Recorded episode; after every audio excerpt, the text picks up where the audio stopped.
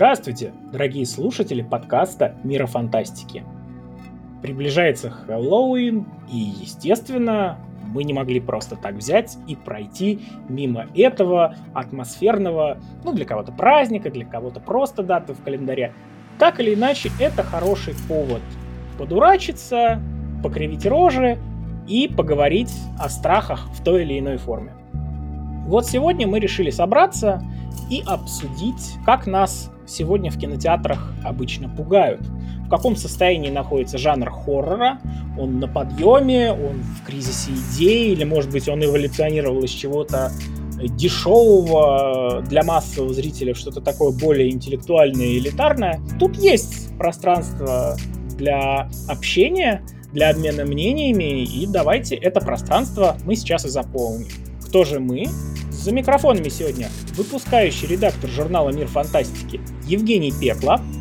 Постоянный автор «Мира фантастики» Даша Беленкова. Кинообозреватель портала игромания.ру Дмитрий Шепелев. И автор «Мира фантастики», любитель кино и комиксов Игорь Хован.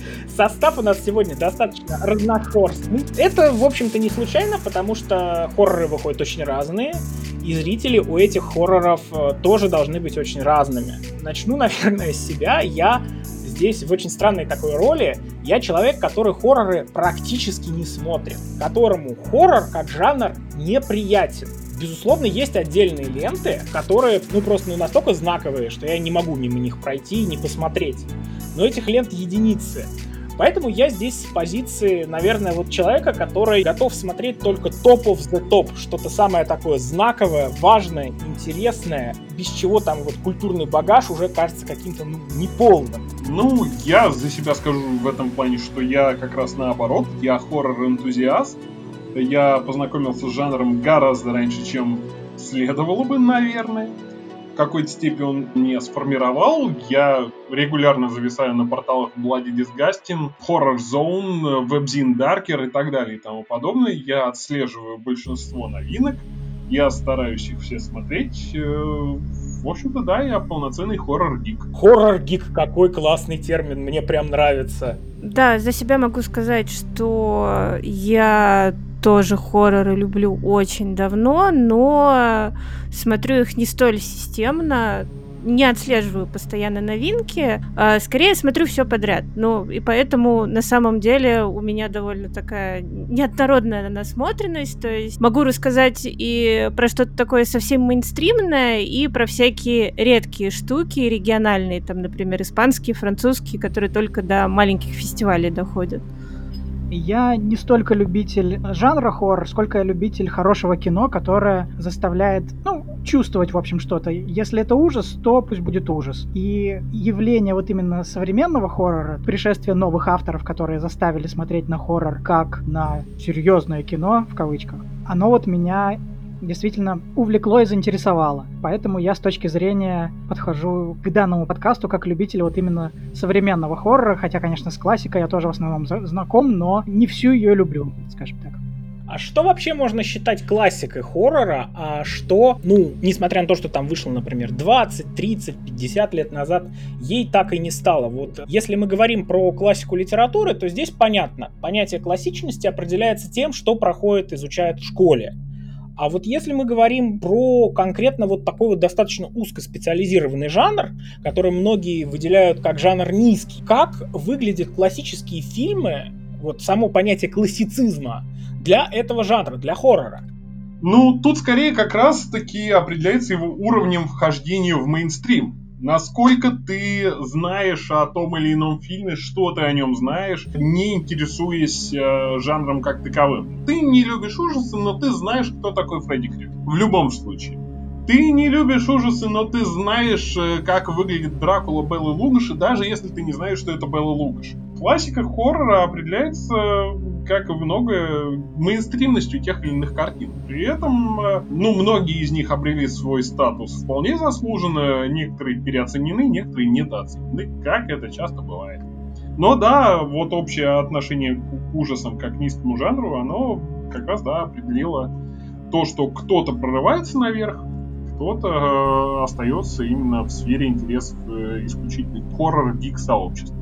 Да, когда мы говорим именно о классике, то есть тут несколько таких подслоев есть. То есть а, есть вот то, что Дима упомянул, вот именно классические-классические фильмы, то есть начиная с 30-х годов, Франкенштейн, там, Носферату, а есть то, что снимали, например, Поланские и Фридкин то есть ребенок э, Розмари, изгоняющий дьявола, Омен. Я думаю, это то, что вот у кинокритиков в первую очередь будет называться классикой хоррора. И есть эпоха слэшеров-хорроров, которая стартовала, с, наверное, с Хэллоуина 78 года и продолжилась пятница 13 э, Кошмар на улице Вязов и тем, что было дальше. Да, Игорь в этом плане прав, есть несколько слоев, потому что, например, он сказал, что слэшеры начались с Хэллоуина, тут можно бесконечно отматывать назад.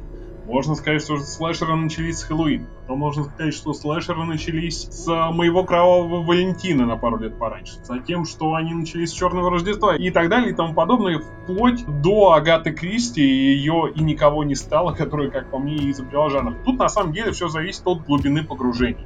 То есть, если ты хочешь пройтись по верхам, тебе достаточно посмотреть условного изгоняющего дьявола, условное сияние, и в среде высоких кинокритиков ты сойдешь за своего. Если ты хочешь погрузиться глубже, ты можешь дойти вплоть до забытого Грайндхауса, который существует на затертых VHS кассетах и известен только паре знатоков, и дальше тебя с распростертыми объятиями примут в сообществе From Outer Space, которые выкупают за свои деньги какие-то редкие негативы и потом реставрируют. Все зависит от того, насколько ты глубоко готов погружаться, насколько ты готов в это нырять. Значит, хоррор — это штука многослойная. В ходе своей истории с ним происходило, ну, масса всего интересного. Появлялись новые гении, которые меняли довольно сильно радикально подход, их начинали копировать, все это расходилось как круги на воде, и таким образом формировались поджанры, направления, там, может быть, какие-то школы мысли, сформулируем, наверное, это как-то так. Мне кажется, что если мы говорим про хорроры, которые сейчас выходят, они тоже следуют каким-то тенденциям. Может, нам стоит их как-то обозначить? Во-первых, обозначить, когда начался тот, ну вот, период, к которому можно отнести современные хорроры, и по каким вот направлениям школа мысли они растекаются сейчас, каким именно образом нас, собственно, пытаются стращать-то. Как тут уже было не один раз сказано, это очень зыбкая граница. Ну, я бы, наверное, поправьте, если я не права, сказала, что вот прям современный-современный хоррор начался, наверное, в начале двухтысячных, где-то так. Но на самом деле экспериментировать начали гораздо раньше. Мне кажется, что современный хоррор, как он есть, э, определяет э, попытка режиссеров смешивать жанры и пугать тебя по-другому. Не так, как нас пугали раньше, в начале там или в середине века нас пугали просто какими-то страшными, отвратительными монстрами, потом нас пугали масштабами насилия, то есть это дико кровавыми маньяками, э, ужасными там массовыми убийствами и так далее. Потом та же самая пила пугала боди-хоррором, то есть это какими-то жуткими другательствами над совершенным человеческим телом. Да, совсем современные авторы начинают пугать по-другому. Например, то же самое солнцестояние, оно психологически пугает э, своей атмосферой, своей нечеловечностью происходящего, хотя там буквально до последних секунд фильма там не происходит ничего реально страшного, что, наверное, предыдущие поколения зрителей хорроров назвали бы страшным, если бы их попросили как бы описать сказать, а что для них, в принципе, является страшным в хоррорах? Я вот со своей колокольни, наверное, могу выделить такой тренд, который я заметил то, что сейчас э, пытаются создавать фильмы новые в жанре, опираясь на какие-то базовые человеческие страхи, ну и, собственно, усиливая их за счет добавления новой хоррор-составляющей. Боязнь летать самолетом. Поэтому сейчас вот вышло, например, на Netflix «Кровавый рассвет», если не ошибаюсь, фильм назывался. И вот сейчас у нас в прокат скоро выйдет ряд 19 тоже такой ужастик про то, как страшно летать на самолетах. Там, если есть какие-то боязни высоты, то, соответственно, могут эксплуатироваться боязни высоты. Если есть технофобия, у нас будут хорроры, которые будут посвящены всевозможным жутким машинам, которые бесчеловечно расчленяют людей. Мне кажется, что сейчас от классического там страха темноты и страха расчлененного человеческого тела во многом хорроры пошли вдохновляться другими человеческими страхами, другими фобиями, коих, ну, на самом деле, миллионы. Да, Даша правильно сказала, что меняются э, тренды, что сначала пугали одним явлением, потом это явление приелось, сместился фокус на другое. Но это как, например, вот с Ктулху произошло. Я сейчас не про фильмы говорю, а в принципе про образ Ктулху, что когда-то, когда Лавкрафт его задумывал, он обозначал такой первозданный хаос, ужас э, за пределами человеческого понимания, космический. Сейчас, если вы скажете Ктулху, вы не вызовете таких ассоциаций, как будто вот это что-то невероятное. Вы увидите кучу а- анимаций, комиксов смешных, игрушек плюшевых. То есть Ктулху сейчас не пугает. То же самое произошло с маньяками, с монстрами. То есть вот для меня современный хоррор начался с выходом «Хижины в лесу», которая так переколбасила, скажем так, все хоррор-штампы, начиная от компании подростков, которые попадают в хижину и с ними и сами выбирают, что с ними произойдет. Хижина в лесу, она сама по себе не была страшной, но она вот была интересной с точки зрения такой деконструкции жанра, которому требовался вот этот свежий воздух. И сегодня хоррор — это обычные проблемы, которые подаются гипертрофированно, с таким сверхъестественным уклоном, как, например, в «Оно преследует», которое у нас выходило как «Оно», а, где девушка впервые занимается сексом, и после этого начинает видеть невидимую для остальных фигуру, которая ее преследует и убьет при прикосновении.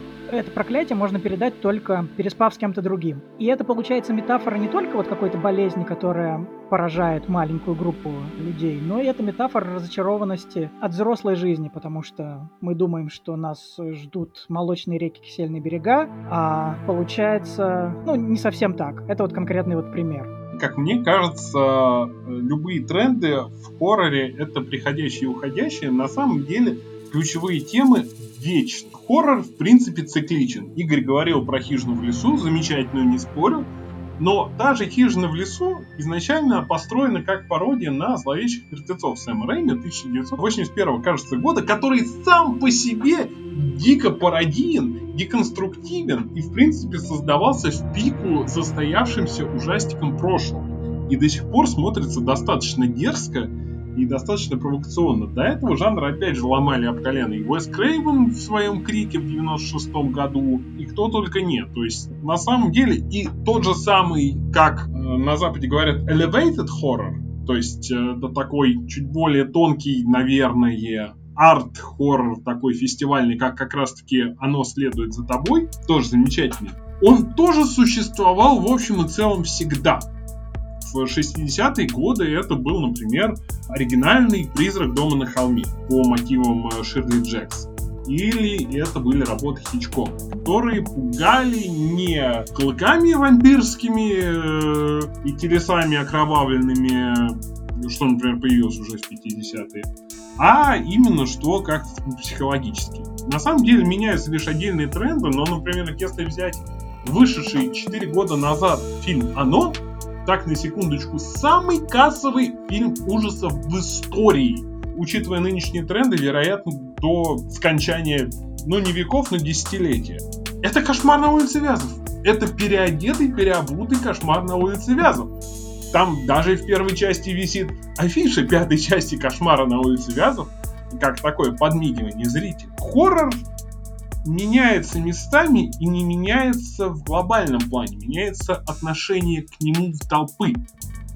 Вот так мне кажется. Ну, смотри, вот я могу сказать, что в 90-е произошла революция, когда придумали мокюментари. Вот вышла «Ведьма из Блэр», собрала дикое количество денег по отношению к затратам на производство. все такие, вау, какой крутой фильм, можно снять фильм за 5 копеек и собрать большую кассу. И вот мы до сих пор смотрим там паранормальные явления, вот это вот все вот оттуда же выросло. И, в принципе, это как жанр даже за пределы хоррора вышло постепенно. И вот, э, на мой взгляд, это такая... У меня для тебя есть два слова. Ну, ты сейчас скажешь мне свои два слова, да. Мне кажется, что все-таки сейчас тоже какие-то такие, ну, новшества проявляются. И плюс это второй момент, я бы хотел вот уточнить, ты назвал фильм «Крик» чуть ли вот не революционным, а что в нем такого особенного, на мой взгляд, ну типа слэшер и слэшер, что в нем выдающегося такого было? Ну, фишка-то в том, что это как раз не слэшер, слэшер. Это слэшер, который, во-первых, признает существование других слэшеров. Это был тот еще номер, где есть буквально персонаж, который озвучивает вслух правила выживания в ужастике, что было нетипично. Во-вторых, это не просто слэшер. Там же в итоге оказывается, что убийца имеет не сверхъестественное происхождение, герой какой-то городской легенды. Это два, что характерно, два, не один, два человека с вполне приземленными мотивами. И э, главная героиня не просто прилежная девочка-девственница, а главная героиня это человек тоже с историей, с э, недавней травмой, и персонажи это не просто мясо на убой, а персонажи, ух ты, прописанные с характерами. Там есть интрига, которой не было в жанре, наверное, со времен Джала с конца 70-х.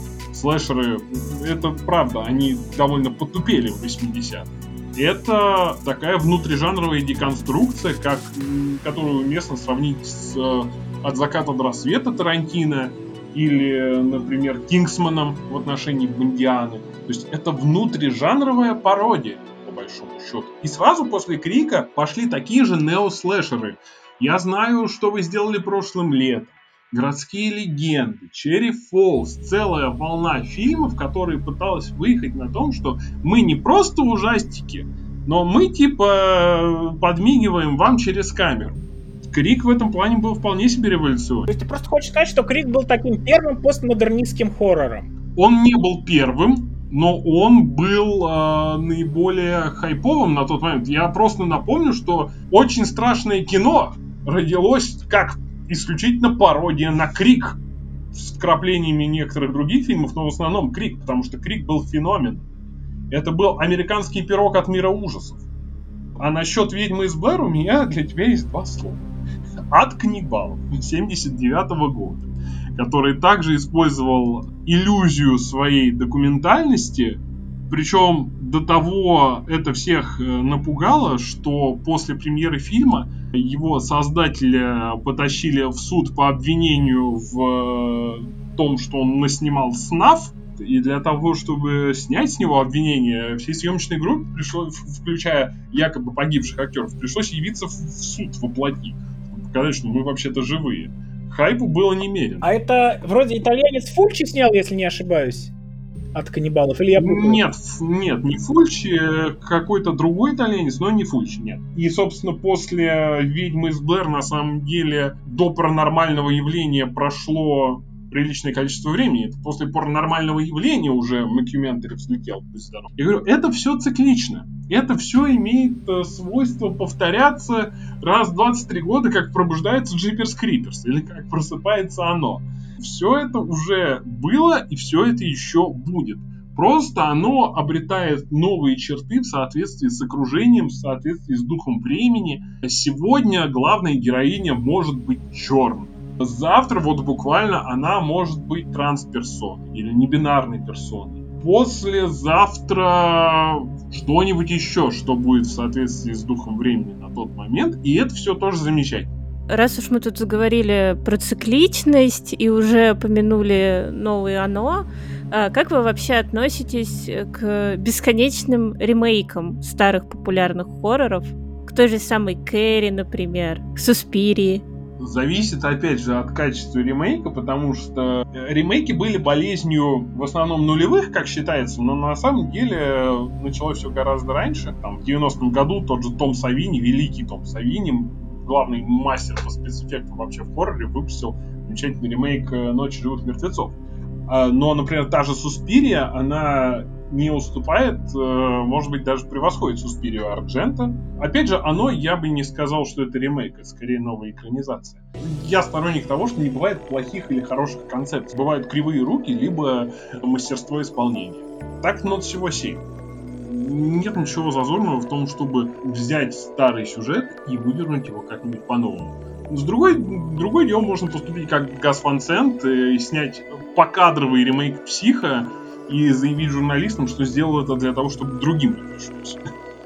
Я в основном негативно отношусь к ремейкам, потому что вижу в них не столько творческую идею, сколько попытку студий и ну, правообладателей еще раз собрать денег на каком-то классическом имени, названии.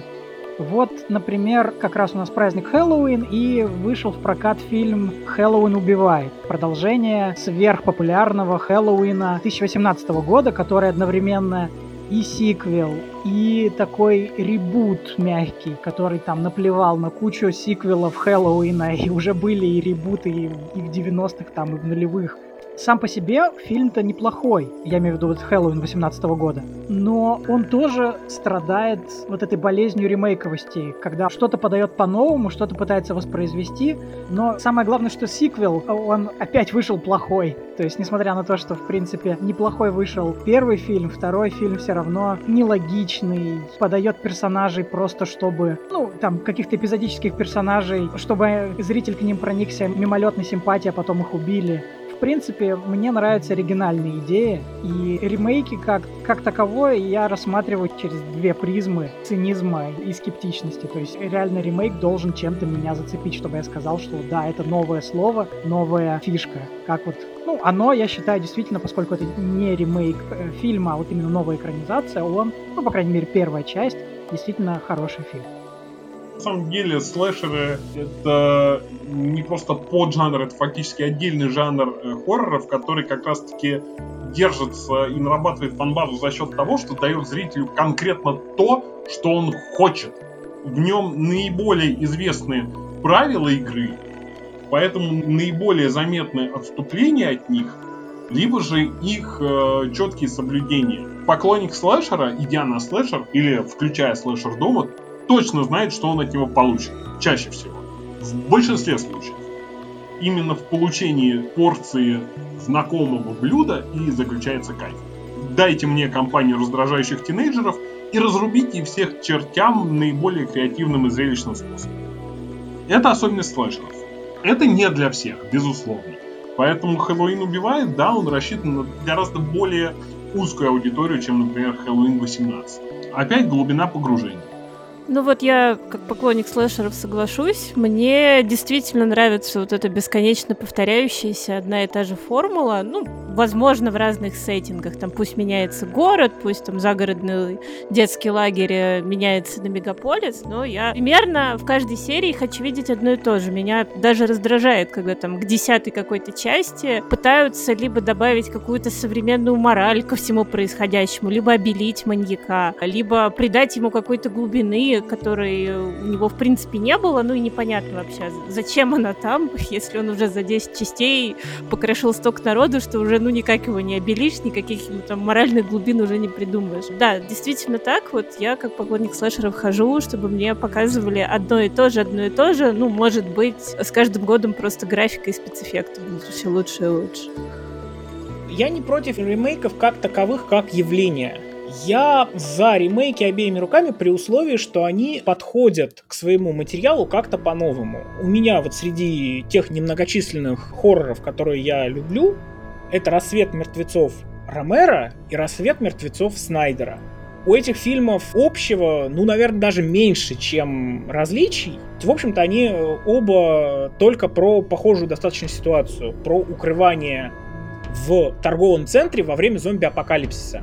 И дальше они с этими концепциями работают совершенно по-разному достигая совершенно разных эффектов. Но я люблю оба этих фильма. Конечно, фильм Ромеро я люблю значительно больше, потому что это, в принципе, для меня самый важный хоррор в истории и самый вдумчивый, наверное, из хорроров, когда-либо созданных. Я больше смотрю как некую философскую притчу о людях, а не фильм ужасов. Но то, что потом с этой исходной концепцией сделал Снайдер, это тоже было здорово Это тоже было невозможно оторваться, когда ты смотришь.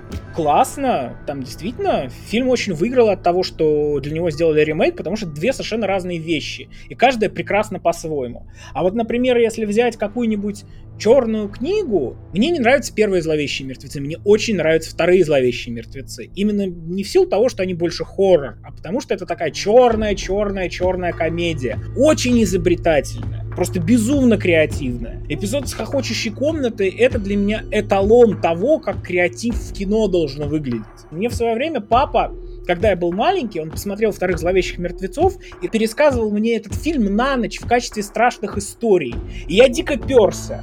И вот потом уже, когда я подрос, когда в мире фантастики вышел этот фильм на диске, я его впервые посмотрел. И да, мне папа все пересказал, вот как оно было, и я испытываю к этому фильму практически ностальгические чувства.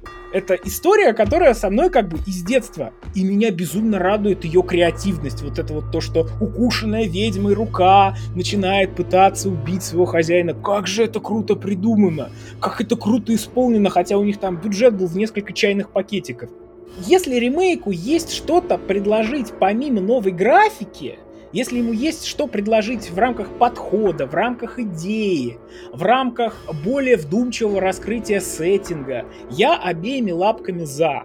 Если же это просто попытка сделать все примерно то же самое, просто, ну там, графончик посвежее, ну это как-то для меня будет не ок. И нужен ли какой-нибудь хоррор-ремейк?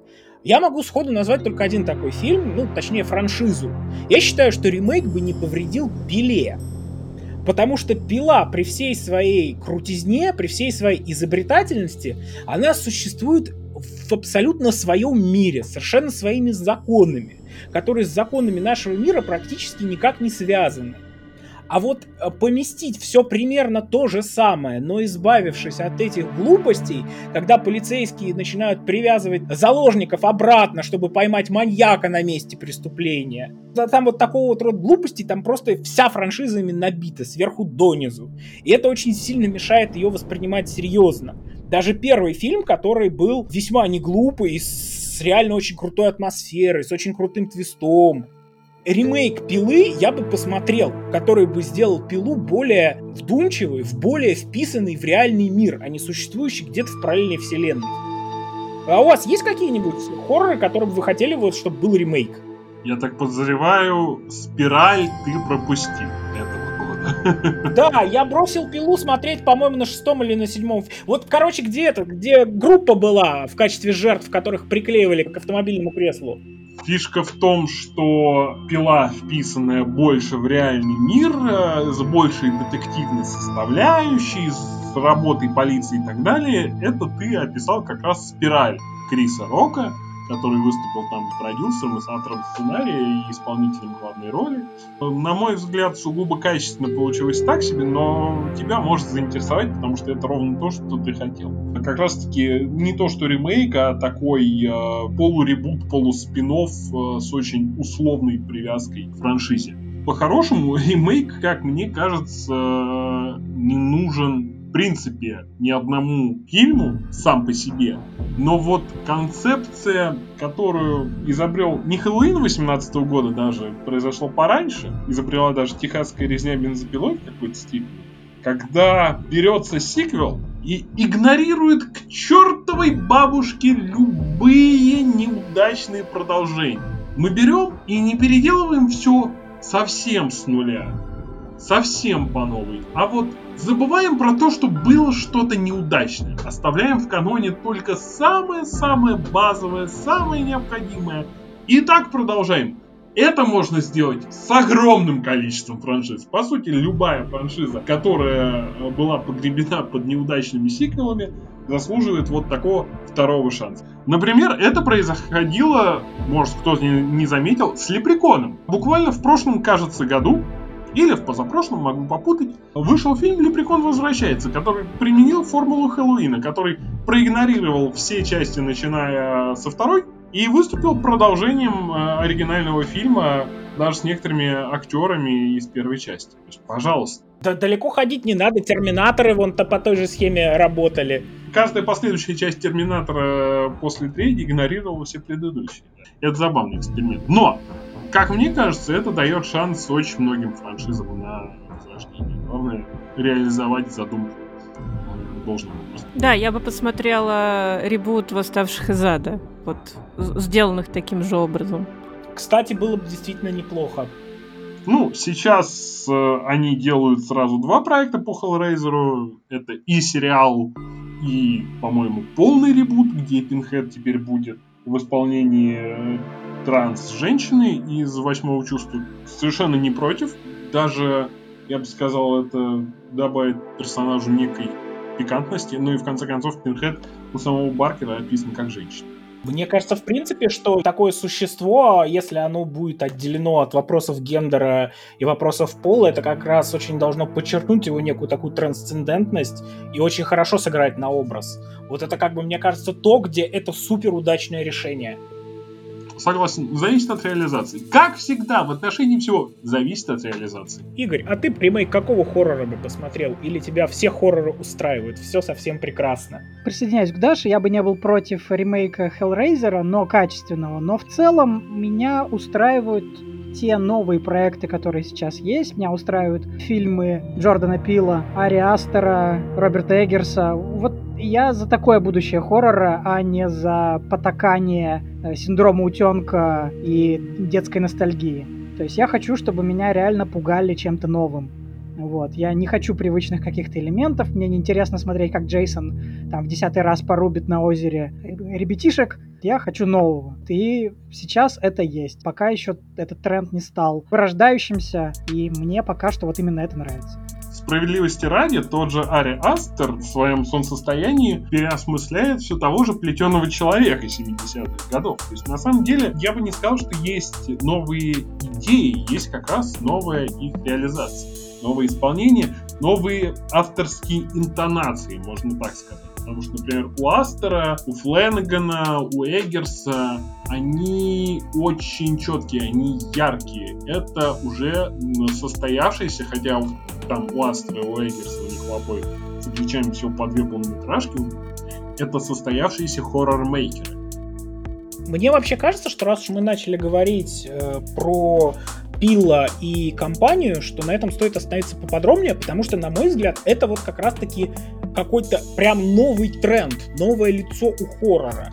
Да, вот на взгляд человека, который хорроры старается не смотреть, вот это нечто действительно то, что выглядит вот с такого обывательского взгляда чем-то свежим, чем-то интересным и чем-то очень перспективным. Давайте это пообсуждаем. Мне кажется, что вот эта вот волна, которая начинает подходить к хоррору как к отражению неких всяких социальных ужасов, в этом смысле, наверное, к хоррору можно даже паразитов отнести корейских, которые очень сильно потрясли кинематограф. Хоррор начинает из аттракциона, который пугает людей какими-то вещами, которые там из бессознательного еще пришли, он начинает пугать их осознанием реальности, фактической, реальных совершенно проблем. И вот такого подхода я раньше в жанре хоррора не припоминаю. Всегда это что-то было иррациональное. А теперь начинается хоррор, который через иррациональное показывает нечто совершенно рациональное и заставляет задуматься. Погоди, ну а как же антиутопия? Самые разные. Они же примерно это же самое делают, причем давно. Ну, если мы говорим именно про всякие социальные вещи. Я говорю именно про хоррор. То, что были другие, естественно, в других жанрах э, попытки это все деконструировать, на эту тему размышлять, ну, конечно, были. Фишка с антиутопией в том, что она очень часто и хоррор тоже, потому что антиутопия пугает. У того же Ари Астера э, самые шокирующие, самые страшные, самые тяжелые сцены обоих его фильмов никак не связаны ни с культами, ни с паранормальщиной. То, что Астер в своих работах, он осмысляет трагедию. Причем, в отличие от многих других авторов, как, например, Фленнеган, это не застарелая трагедия, а это свежая зияющая рана. Астер поразительно умеет запечатлеть ужас необратимости. Когда вот случается вот так вот, по щелчку, и все, и мир раскалывается на до и после. Самая яркая сцена реинкарнации для меня, самый запоминающийся кадр, это лицо главного героя в исполнении Натана, кажется, Вулфа, одного из братьев Вульф, который просто молча, сидя за рулем, понимает, что только что произошло.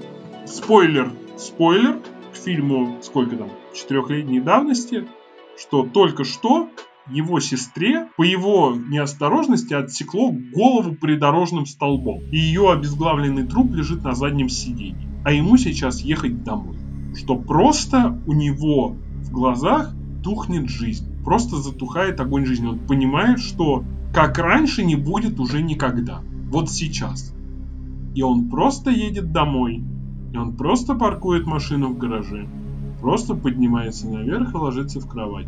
Все это время мы наблюдаем за его лицом. Он засыпает и просыпается под утро от дикого крика матери снизу. И вся эта сцена, это, ей-богу, при всех демонах, при всех одержимостях, всех культах, это самое страшное, что есть в реинкарнации. Ее выкинуть из головы невозможно. Мне понравилось очень, как Дима описал вот именно эту сцену. И я хотел сказать, что новый хоррор, он мне тем нравится, тем, что он именно... Это не столько вот фильм ужасов, сколько фильм про ужас, вот, как таковой. И про проблемы, которые вот возникают во взаимопонимании людей. То есть, несмотря на то, что солнцестояние много заимствует в эстетике от плетеного человека, все равно корень проблемы именно в недопонимании между людьми и в их оторванности друг от друга. Как это показывает, что они не могут взаимодействовать вот в этой ситуации, в которой они оказываются в этой скандинавской деревушке. Тем эти фильмы интересны, как тот же Бабадук. Он не про то, что мама там не любит своего сына, она его любит, но ей приходится одно его воспитывать и разбираться с тем, что он вот видит некое неопознанное чудовище, и она его тоже начинает видеть, но она находит подход к этому чудовищу. Это тоже не совсем классический подход для хоррора. Да, я просто хочу, так сказать, поддакнуть и сказать, что для меня вообще, э, для человека, который очень много в своей жизни смотрел и смотрит хорроры, хорроры Асти, это самое неприятное открытие в моей жизни. Это первые фильмы, которые меня за много лет реально испугали.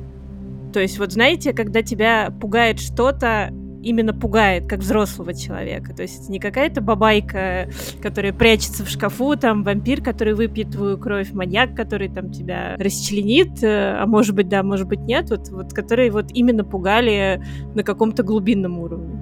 Наверное, это супер комплимент.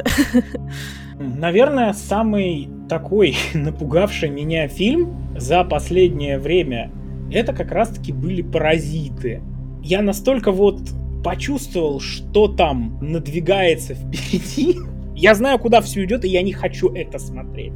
Я не хочу видеть окончание этой истории. Мне слишком вот тяжко, страшно. И, и я выключил паразитов и так до сих пор не досмотрел. Потому что вот, ну, типа страшно, да. Можно это сказать, что это и страх. Самый страшный сцены в хорроре часто никак не связаны с тем, что тебя действительно пугает. У меня был спор с одной знакомой, которая утверждала, что нечто Карпентера это не хоррор, а просто научная фантастика, потому что, ну, ей страшно не было. Черт возьми, страх глубоко субъективен. Есть жанровые критерии, по которым то или иное произведение можно отнести к хоррору или нельзя. Тот же Дракула 34 года, Тодда Браунинга, не напугает сегодня десятилетнего ребенка. Это не вычеркивает его из пантеона хорроров.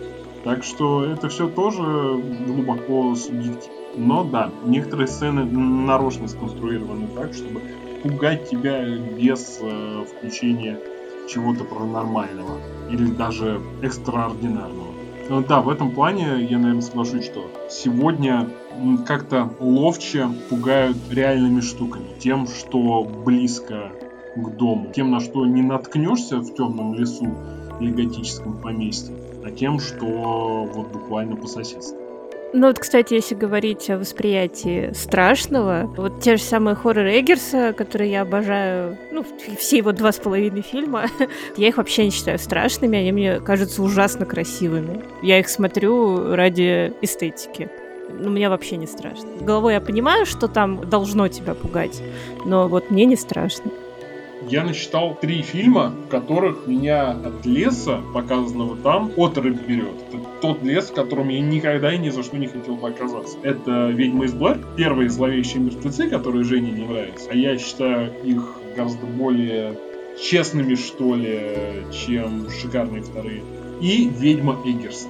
Какой ведьме Эггерса, черт подери, стрёмный вот этот лысый, мрачный лес. Причем без каких-то там сплетенных корневищ, как у Бертона, там с изогнутыми стволами, переплетенными ветвями. Нет, это просто стрёмный лес. Такой видел, ты рядом с таким был. Ну просто вот... А! Самый стрёмный лес, который я видел, это был в Антихристе. Я не знаю, насколько можно считать этот фильм хоррором, но вот там лес был супер стрёмный. Дима, а ты смотрел «Ритуал»? Э, да, я видел. Тебя не пугает лес там? Мне кажется, что там лес тоже примерно из этой серии. На мой взгляд, там слишком его пытаются сделать. Страшно нет, но он близок, и сам фильм, безусловно, хорош. Вот, не знаю, как-то самые такие вот честные ощущения, такие прям может именно за счет своей какой-то такой сырости в плане изготовления, потому что и «Зловещие мертвецы» первые, и «Ведьмы из Блэр», они снимались фактически без бюджета, что там, ребята по 20 с небольшим лет, и что им оставалось, они просто ехали в глухомань, самую настоящую. Вот в, этот, в обоих случаях непонятно кем поставленный, понятно, зачем оставленный догнивать домик, что в зловещих мертвецах, что в Ведьминство. А Эггерс просто стремился к максимальной достоверности, поэтому тоже нашел уголок нетронутой природы, и просто вот как-то, не знаю, они честнее, они первобытнее жизни и этим пугают. Но это тоже из разряда вкусовщины. У меня сейчас была какая-то мысль, ты так красиво заговорил, что она у меня куда-то вот так вот шесть из мозга сорвалась. Но я сейчас попробую чуть-чуть поболтать и ее нащупать обратно. Вот, вспомнил. Мне кажется, что на современные хорроры очень большое влияние оказал Стивен Кинг. Точнее, его подход. Подход у Стивена Кинга достаточно простой. Он берет какую-то рядовую совершенно проблему, с которой сталкивался буквально там каждый человек, не знаю, там школьные хулиганы, какой-нибудь пьющий учитель истории, а, не знаю, собака тебя покусала в парке, и превращает эту вот вполне себе рядовую проблему в какой-то беспросветный кошмар, который будет стоить жизни всем, вообще всем вокруг в очередной круг ада, из которого невозможно вынырнуть, сбежать. И при том, что Стивен Кинг, он действительно крутой писатель, и я ничего против этого сказать не могу, я считаю, что это подход вредоносный, вот как некое массовое явление. Потому что он формирует такой паттерн поведения у людей, что типа я столкнулся с проблемой, ой, все, сейчас начнется. Сейчас наступит конец света. Вот я тут упал, ударился коленкой, а сейчас из темноты выпрыгнет злобный бабайка, за ним вылезет маньяк с ножом, а дальше прибежит девочка, которую я обижал в третьем классе, и выпьет мне мозги. Мне кажется, истории Кинга, ввиду того, что он писатель исключительно мейнстримный и широкомассовые, они же редко не заканчиваются хэппи-эндом. Кажется, история Кинга как раз-таки про то, что с какой бы лютой дичью, хтонью ты не столкнулся, в итоге, как в том же оно, дружба победит зло. В этом плане как раз-таки мне очень нравится относительно недавний канадский хоррор лета 84-го, который можно вполне назвать такой вариацией на тему «Оно», из которой выкачали всю мистику, и в том числе э, кинговские чудеса и магию дружбы, где вместо паранормального клоуна подростки в 80-х сталкиваются с э, серийным убийцей, который живет по соседству. И в процессе выясняется, что серийный убийца, опытный и умеющий скрываться от закона, умеющий адаптироваться и мимикрировать, это опаснее любой паранормальной твари, что сила дружбы против него не работает. И что вот как раз таки вот этот извечный оптимизм, который вселяет Кинг, в том числе, несмотря на все свои ужасы, что он часто не имеет никакого отношения к тому, с чем мы сталкиваемся в реальной жизни и дальше. То есть, в конечном счете, самое страшное чудовище — это человек. Да, лет 84 Очень хороший фильм, мне тоже он очень понравился. Вот, кстати, я, раз вспомнили про Кинга, я задумалась, а вот экранизации книг его сына, такие ли они беспросветно оптимистичные? Я даже задумалась. Мне кажется, все-таки не столь. Мне кажется, Джо Хилл попессимистичнее будет. Вот есть сейчас один хоррор, который я прям жду. Потому что я посмотрел трейлер, посмотрел его второй раз, и мне очень понравилось. Мне стало очень интересно. Я пошел жене рассказал концепт. Такая, да, да, звучит довольно круто. Это черный телефон по Джо Хиллу. Про мальчика, которого похитил маньяк и держит в подвале. А предыдущие жертвы этого маньяка мальчика наставляют, как ему этому маньяку сопротивляться и помогают ему сбежать. И даже несмотря на то, что это ужастик, я хочу посмотреть этот фильм. Этот концепт мне кажется безумно крутым. А это по рассказу, да? Да, это по рассказу да, да. Вот, вот я почему-то именно этот не читала. А какие хорроры вы вот ждете в ближайшее время из того, что заявлено, что должно выходить? Ну, я, как и многие, жду оленьи рога, которые все разгоняются, пытаются выйти, но никак не выйдут. Вроде бы сейчас скоро, наконец, доберутся до больших хотя бы экранов. Там уж подождем и на стримингах. Это довольно интригующий такой крипто-хоррор, где сочетаются мотивы насколько я понял, истории о Вендиго и э, лейтмотив домашнего насилия. Учительница замечает, что мальчик приходит в школу весь неухоженный, весь какой-то особенно грустный, весь какой-то особенно забитый. У нее у самой детство тоже складывалось не лучшим образом. И папу мальчика давно никто не видел ну, из тех отрывков, что нам показывали в трейлере, это все как-то густо замешано на такой вот любимой мною лесной крепоте и выглядит довольно интригующе. Именно с визуальной точки зрения я слышу, что не все прелести концепции реализованы, но именно выглядит классно. И да, да, черный телефон действительно меня заинтересовал. Меня, в принципе, очень интересуют вариации на тему реального зла, но, может быть, какой-нибудь мистической составляющей. Тебе, Жень, кстати, может быть, э, понравится, как мне кажется, близкий по духу к черному телефону фильм «Лимб». Если ты его еще не видел, в оригинале фонд, по-моему. Даже не слышал про него, расскажи подробнее. Haunted. Я не буду сильно пойлерить, но скажу, что это День сурка с э, твистом про дом с привидений и вкраплениями как раз-таки серийного. Главную роль исполняет Эбигал Бреслин, не бесталанная мне кажется, тебе может заинтересовать. Это не прям откровенный хоррор, но это интересная мистическая вариация на тему Дня.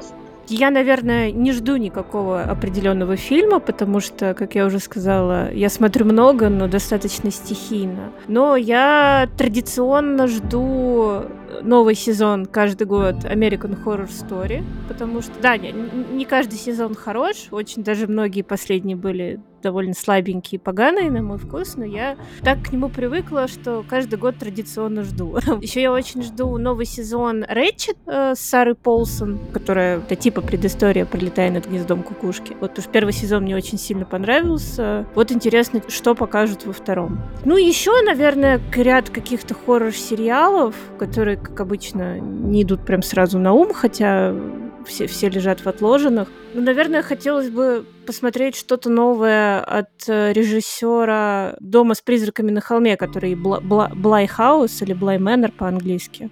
Вот, у него тоже получается... Ты имеешь в виду Майка Флэнагана? Да, да, да, да, да.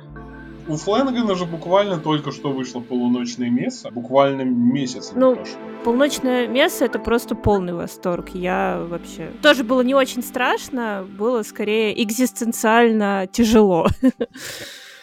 Вот, раз ты про сериалы говорила, не могу не сказать э, про свою нежнейшую просто любовь к очень страшным делам. Очень страшным, очень странным делам. Хотя, ну, наверное, сложно отнести это к категории хоррора. Настолько атмосферно, настолько здорово. По крайней мере, два первых сезона, третий. Это все еще здорово и интересно, но, на мой взгляд, первым двум он сильно уступает. В плане атмосферы, в плане э, событийности это больше стало приключенческим уже каким-то кино, причем замешанным на какой-то безумной клюкве, чем той вот прям жуткой историей из первого сезона, когда там мать, пытаясь найти пропавшего сына, просто с ума сходит буквально, но в конце концов оказывается, что нет, это не она с ума сошла, она как раз все верно чувствовала. Или история из второго сезона, как там парень превращался в нечто совершенно иное. В общем, там прям реально хорошо все это цепляло. Я очень жду новый сезон. Прям безумно хочу, чтобы они его поскорее сняли. Я, наверное, даже жду с нетерпением, чтобы они этот сериал, ну, просто закончили, потому что он так хорош, что хочется его вот после того, как он полностью выйдет, еще раз сесть пересмотреть. Тоже нежно люблю Stranger Things, но самый недооцененный, как мне кажется, сериал в хоррор-жанре, по мне, единственный сериал, который умудряется реализовать в полной мере хоррор в многосерийном формате, это нулевой канал Ника Антоски, э, про который мало кто почему-то говорит, может быть, мало кто слышал. Он был каким-то образом в ротации канала Sci-Fi, у которого тоже довольно скверная репутация, это такой американский ТВ-3. Но, тем не менее, это одна из самых атмосферных и неуютных вещей, которые я видел вот именно в сериальном формате. Поясню, если что, это тоже сериал-антология, как американская история ужасов, только там за основу берутся классические э, крипипасты из интернета. Вот буквально первый сезон берет за основу попсовую бухту Кэндл. Наверняка, если кто-нибудь когда-нибудь интересовался крипипастами, в принципе, интернет-фольклором, натыкался на эту историю, она была очень популярна. Расскажи в двух-трех словах, про что там, расскажи. Эфир, come on, надо с такой сразу рассказывать. В самой крипипасте посетители некоего форума делятся воспоминаниями о жутковатой детской передаче с участием совершенно жутких каких-то кукол, которую они все вместе смотрели по местному телевидению, когда были еще маленькими детьми вспоминают какие-то совершенно э, жуткие подробности про то, что одна кукла была скелетом, облаченным в лоскуты человеческой кожи, другая э, выглядела как-то тоже совершенно неподобающим образом, и панчлайном служит то, что один из форумчан пишет, что я спросил у своей мамы, что же это была за странная такая передача, которую я смотрел в детстве, на что она мне ответила, ты вообще у нас был странненький, ты каждый день в одно и то же время включал нулевой канал и сидел и смотрел помехи в течение часа. Эту простецкую историю умудрились э, развить в полноценную рабочую концепцию, на целый сезон с гораздо более интригующим сюжетом, но той же атмосферой чего-то пограничного, чего-то пугающего того, что могло бы быть с тобой, но хорошо, что не случилось. Слушай, вот ты мне сейчас вот этой крипипастой прям открыл глаза на кукольный сериал, который был в игре Control. Я как-то не особо задумывался, на что именно там пародия была. А вот сейчас ты мне просто вот так взял и объяснил, к чему этот тамошний сериал отсылал. И я проникся. Спасибо за эту историю. Она согрела мне душу. Я, если честно, подхожу к моменту нового фильма, вот когда он выходит. То есть я даже порой не смотрю никаких трейлеров, и я просто уже постфактум разбираюсь, что уже на выходило. Не знаю, вот весь этот пласт вот этот так называемый elevated horror, он почти весь мимо меня прошел, то есть я не в момент выхода там в кино ходил, я его разбирал уже по факту, когда я увидел эту тенденцию и стал разбираться, что в нее включают. Так что я не скажу, что я жду, я просто скажу, что мне нравится то, что сейчас происходит. Ну и вообще всегда, вместо того, чтобы потреблять только новое, всегда можно покопаться в каком-нибудь старье и обнаружить то, что ты каким-то образом пропустил. Потому что как-никак жанр хоррора существует уже 101 год, а если считать атмосферату... Нет, 99 лет, если считать атмосферату. 101 год, если считать от э, кабинета доктора Каллигари. Так что всегда где-нибудь что-нибудь ты допропустил. И можно покопаться в старье и найти что-нибудь стоящее. Да, даже не надо в старе копаться, потому что стран-то очень много, и мы чаще всего абсолютно вообще не представляем, а что там происходит в других рынках, если специально не интересуемся. У меня иногда бывает, я начинаю копаться в каких-то темных глубинах э, кинопоиска и Netflix, и что-то такое нахожу, и вот э, совершенно случайно обнаружила, что, оказывается, у басков, ну, знаете, да, баски в Испании, у них э, каждый год есть кинофестиваль, и обязательно практически каждый год на этот кинофестиваль подается какой-нибудь хоррор, и там довольно много годного. Например, у них есть фильм «Гигант», ну, это скорее такая философская мрачная притча. Что-то вроде большой рыбы, только очень мрачная. Или вот, например, действительно классный хоррор, вот вообще не вру, действительно классный, по их национальной сказке про черта и кузнеца. Я никогда бы не подумала, что вот, знаете, классический хоррор с э, размалеванными чертями, с э, не очень качественно нарисованным трехмерным адом, э, крестьянами с вилами, может быть реально настолько, ну, действительно классным, действительно прикольным, интересным, даже в какие-то места забавным, поэтому вот иногда случаются вот такие открытия среди кинематографа и других стран. Вот я начал своими собственными глазами отсматривать классику хоррора от студии Хаммер британской. Это, если что, от 50-х до 70-х примерно. Я как раз на днях посмотрел «Проклятие Франкенштейна» с Питером Кушингом, который большинству известен как Гран Мофф Таркин из «Звездных войн». Так вот, 53-й, кажется, год, один из первых цветных хорроров, я удивлен, как они мастерски выстраивали саспи, при том, что он почти бескровный, ну, это вот как раз э, отличительная особенность камеры, что они, в отличие от Universal, позволяли себе уже кровь. Но, тем не менее, он почти бескровный и транслирует, в общем-то, заезженную даже на тот момент идею о том, что во Франкенштейне самое страшное чудовище — это сам Виктор Франкенштейн. При этом, черт возьми, какой там почти хичкоковский саспенс. Восхитительный. Э, я посмотрел на днях фильм «Цензор» про 80-е это фильм этого года. Он посвящен женщине-цензору, которая отсматривала как раз хорроры 80-х, потому что на тот момент там была вот эта истерия. В стиле, что компьютерные игры убивают людей, что люди, насмотревшись хорроров, будут расчленять людей. И она эти фильмы цензурирует, но она в одном из них находит отсылку к ее собственной личной трагедии. И с этого момента ее жизнь начинает сама напоминать хоррор. И такой одновременно и ностальгический, и очень и свежий фильм понравился мне.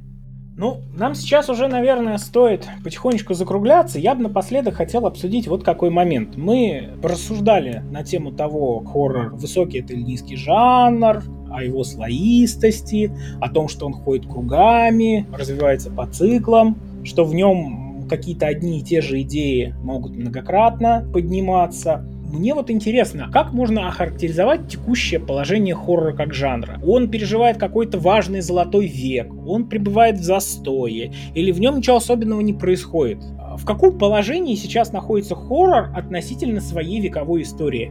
Ну, вот буквально 4 года назад вышел самый кассовый хоррор в истории мы имеем на слуху целый ряд относительно молодых авторов, которые делают что-то иначе, чем до них. Мы имеем огромнейший процент э, действительно оригинальных концепций, ну или, по крайней мере, оригинального их исполнения. У таких э, полуартхаусных хоррорах, как э, «Реинкарнация» или «Маяк», говорят и в соцсетях, и в высоколобой прессе, и везде. И даже сейчас, в такие непростые карантинные времена, например, «Хэллоуин убивает», довольно олдскульный слэшер, пускай с вкраплениями какого-то современного моралите, бьет рекорд э, по опенингу среди гибридного проката. В каком положении сейчас находится хоррор? Да, я соглашусь с Димой, он очень четко подытожил все. Сейчас новый золотой век, вот как раз с того времени, вот с того промежутка, когда выходили вот те самые фильмы, которые считаются классикой не только хоррора как жанра, но и вот кинематографа в целом, вот от «Изгоняющего дьявола» до «Сияния», и сегодня примерно вот что-то подобное происходит, когда и зрители, и критики признают хоррор и не называют его младшим братом серьезного кино. Так что сейчас имеет смысл присматриваться к жанру заново, его заново открывать. Все с жанром сейчас хорошо. Да, я абсолютно согласна со всем только что сказали. Действительно, сейчас золотой век хоррора. И это, на самом деле, видно не только по большому количеству успехов, так сказать, в жанре, но и потому, что все равно продолжают снимать много таких крепких среднячков. Довольно много выходит каждый год антологий, вроде «Байки из склепа», по-моему, антологии ужасов, по... вот как были классические антологии по Стивену Кингу, их и бутнули. «Кошелек или жизнь», жизнь неплохая антология на Хэллоуин. То есть раз оно выходит в таких количествах, то действительно, значит, это кому-нибудь нужно, это нужно всем нам, это смотрят, и все наслаждаются ужасами. Под Хэллоуин каждый имеет право хорошенько испугаться хоть раз. Ну что ж, вот на этой позитивной ноте относительно того, что с хоррором-то оказывается все прекрасно, что этот жанр только набирает обороты, вбирает в себя свежую кровь, привлекает новую аудиторию, заставляет своих зрителей думать, заставляет их испытывать какие-то новые для них эмоции, мне кажется, это оптимальная точка, чтобы поставить точку в нашем сегодняшнем эфире. Большое спасибо, что слушали нас. Надеюсь, слушали вы нас вечером, потому что когда еще слушать подкасты, посвященные хоррору, особенно если они выходят под Хэллоуин, веселый праздник, когда мы делаем вид, что нам страшно, чтобы не бояться на самом деле. Большое спасибо за внимание. С вами сегодня были Евгений Пекло, выпускающий редактор журнала «Мир фантастики», Даша Беленкова, автор «Мира фантастики», Кинообозреватель портала игромания.ру Дмитрий Шепелев. Игорь Хованский, также автор. Большое спасибо. До новых встреч. Всем пока-пока.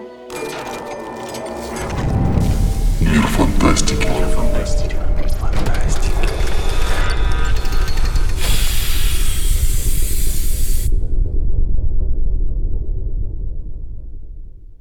Дайте мне компанию раздражающих тинейджеров и разрубите всех к чертям